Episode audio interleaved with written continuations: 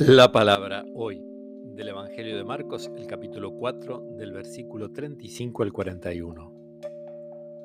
Un día, al atardecer, Jesús dijo a sus discípulos, Crucemos a la otra orilla. Ellos, dejando a la multitud, lo llevaron en la barca así como estaba. Había otras barcas junto a la de ellos. Entonces se desató un fuerte vendaval, y las olas entraban en la barca, que se iba llenando de agua. Jesús estaba en la popa durmiendo sobre el cabezal.